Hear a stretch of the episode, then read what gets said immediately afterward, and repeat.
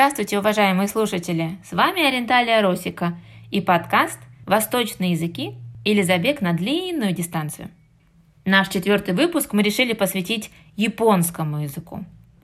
Японский из года в год пользуется неизменным спросом в нашей стране. Но сложно ли учить японский? Как его учить? В чем особенности языка? Эти и другие вопросы мы зададим сегодня преподавателю Высшей школы экономики – Наумовой Елене Алексеевне. Здравствуйте, Елена Алексеевна. Здравствуйте. Елена Алексеевна, Япония очень популярная страна с интересной культурой. Вы много о ней пишете. Есть некий ореол таинственности, загадочности.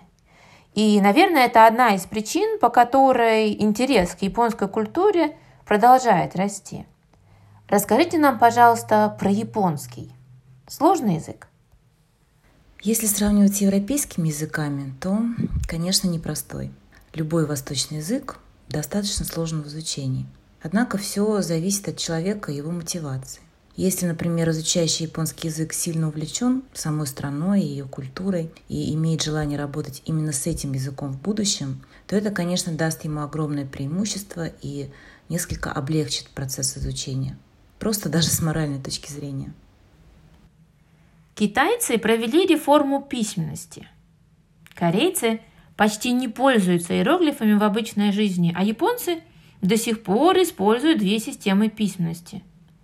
Зачем им это? Очень интересно, почему не упразднили иероглифику до сих пор и были ли попытки? Японская письменность вряд ли сможет существовать без иероглифов, несмотря на то, что в японском языке есть целых две азбуки – Казалось бы, зачем японцам иероглифы, если абсолютно все слова можно записать азбукой? Однако все не так просто. Иероглифы в японском языке имеют несколько очень важных функций. Ну, во-первых, стоит упомянуть об огромном количестве амонимов, то есть слов с одинаковым написанием, но разным значением в японском языке. Иногда при отсутствии достаточного контекста можно элементарно не сразу сообразить, о чем идет речь. Ведь слов, которые пишутся одинаково, в японском языке тысячи. И вот тут на помощь приходят иероглифы. Увидев, какими иероглифами написано слово, можно сходу понять его смысл. Во-вторых, в японском тексте не ставятся пробелы между словами. А это значит, что если, к примеру, записать его только азбукой, не используя иероглифы, то на первый взгляд будет совершенно непонятно, где началось слово, а где оно закончилось, где, собственно, слова, а где грамматические показатели и так далее. Именно благодаря иероглифам текст становится понятен. Нет путаницы со смыслом и тем, где кончается и начинается слово. То есть, по сути, иероглифы в японском языке выполняют смысла и слова разграничительную роль. И еще стоит ли говорить о традициях? Которые слишком сильны в стране восходящего солнца. Иероглифы – это испокон веков часть традиции, которая проявляется в элементах культуры и в том числе в письменности, как ее неотъемлемой части. Более того, несмотря на попытки упростить иероглифическую систему, которые предпринимались, нельзя сказать, что часто, но все же были. Японцы сохраняют не совсем обычные иероглифы. И это тоже связано с традициями. Знаки 12-ричного цикла, обозначающие животных. Мышь, быка, тигра, зайца, ну и других. В последние годы увлечение этими животными распространилось и в западной культуре. Хотя обычно о них вспоминают только в предновогодний период – в Японии же эти знаки, отличающиеся от привычных иероглифов, обозначающих эти животных, широко используются в новогодних открытках. Использование особого иероглифа при обозначении зодиакального животного вовсе не считается обязательным, конечно, но остается весьма популярным. А рекламодатели пользуются тем, что эти знаки не слишком широко употребляются, но при этом общеизвестны. И, что называется, цепляют взгляд. Что касается попыток упразднить иероглифическую систему, то да, они предпринимались и не раз. Например, в 1866 году, перед самым концом периода Эда, это 1603-1868 года, государственный деятель по имени Майдима Хисока подал последнему сёгуну Токугаве Сюнобу предложение отказаться от использования иероглифов. Майдима, который изучал и преподавал английский, буквально сожалел о том количестве времени, которое ученики тратят на запоминание японских иероглифов. Ведь это время можно было бы использовать для овладения другими знаниями. Кроме Майдимы, в новое время было и много других деятелей, которые боролись за реформу иероглифической системы, ну или за полный отказ от нее. Предложение о полном отказе от иероглифики все же редко всерьез воспринимали на самом высоком уровне. Однако вопросы возможной реформы обсуждались постоянно. Особенно активизировались сторонники реформ в первые годы после Второй мировой войны. Например, в 1946 году правительство издало список из 1850 иероглифов, иероглифов общего употребления. Причем официальная инструкция к списку поясняла, что в случае использования слов, содержащих иероглифы, не входящие в список, пишущий должен выбрать другое слово, либо писать слово азбукой.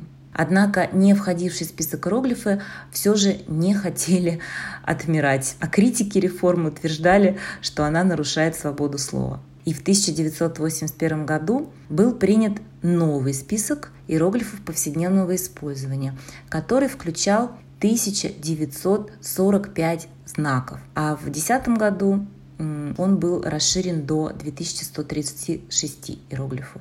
Э, в пояснении к списку уже более мягко говорилось, что сам список является не более чем рекомендацией, и следовать ей совершенно не обязательно.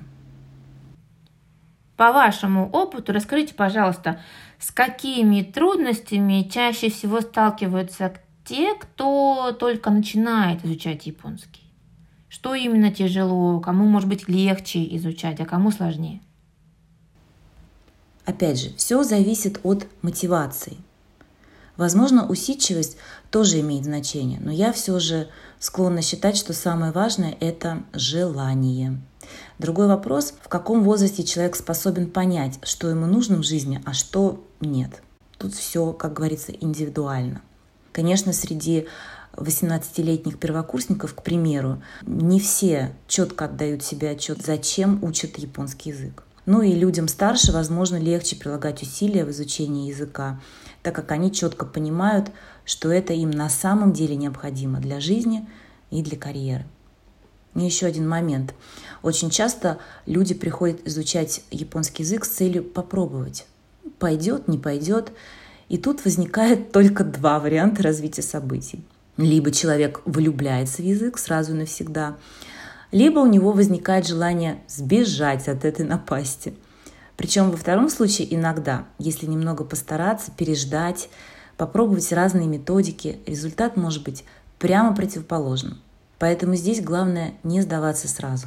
Я встречала людей, которые меняли свое отношение к японскому языку от сильного воодушевления до ненависти и снова к полному погружению в процесс с очень большой увлеченностью.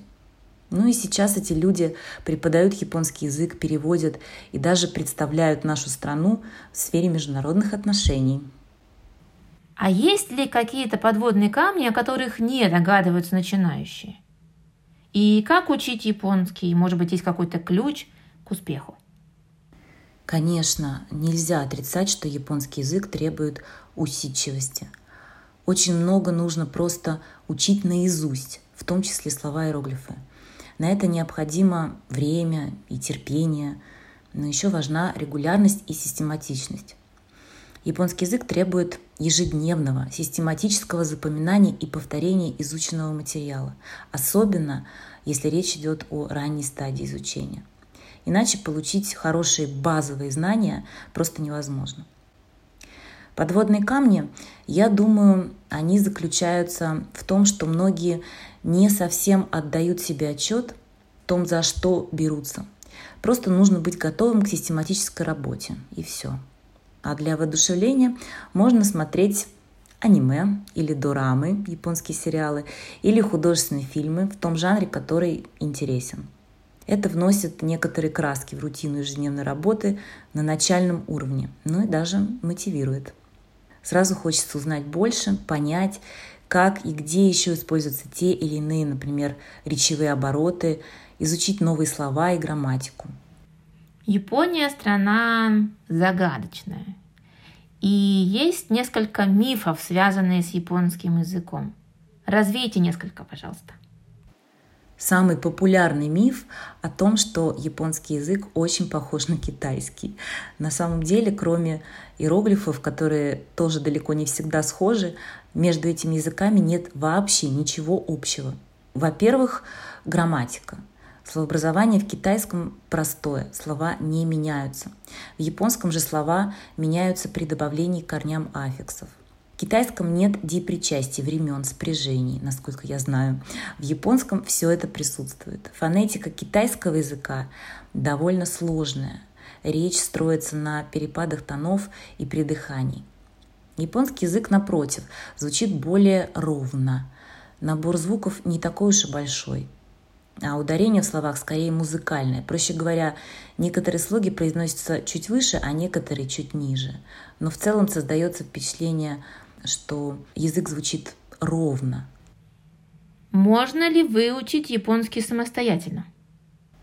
Думаю, можно, но сложно. На самом деле сложно. Я, к счастью, знаю людей, которые изучали японский язык самостоятельно, но таких единицы – все же для изучения японского языка требуется преподаватель. Самому взять эту вершину очень и очень сложно. Ну, наверняка есть какое-то время, за которое можно выйти на средний уровень, то есть свободно общаться на японском языке, ну, на такие не очень сильно сложные темы. Я думаю, что где-то от полутора лет до двух. Но это зависит от интенсивности как много вы занимаетесь японским языком. Наши студенты имеют 9 пар японского языка в неделю.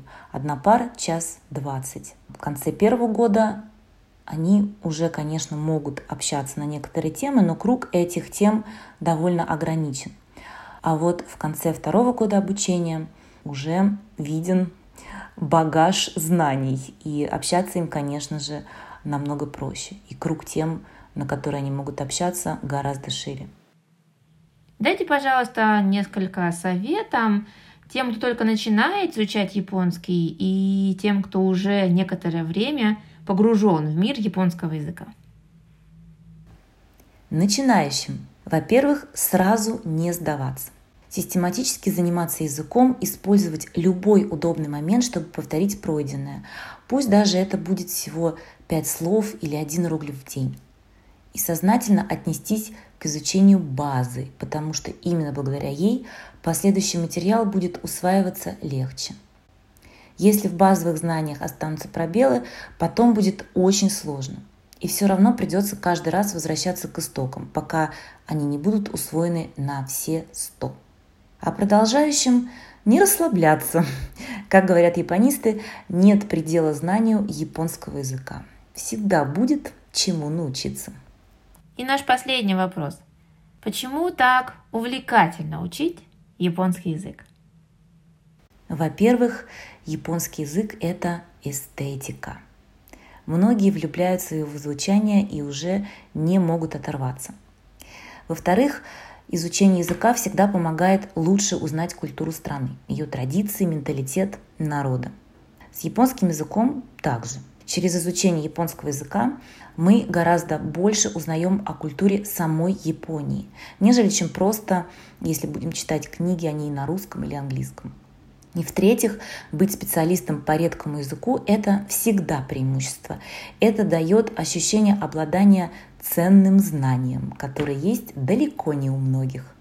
Можно стать эксклюзивным специалистом в редкой области и быть очень востребованным в своей профессии. Ну а любители японской поп-культуры, зная язык, могут наслаждаться ей еще больше, не используя переводчик или субтитры. Елена Алексеевна, спасибо вам за погружение в мир японского языка, в мир японской культуры. Мы в наших подкастах прощаемся на восточных языках. Предлагаю попрощаться на японском. ご清聴ありがとうございました。 これからもよろしくお願いします。Спасибо всем большое за внимание, и впредь я буду очень рада общению с вами. Друзья, слушайте нас на портале Оренталия Росика и на всех популярных подкаст-площадках. До новых встреч!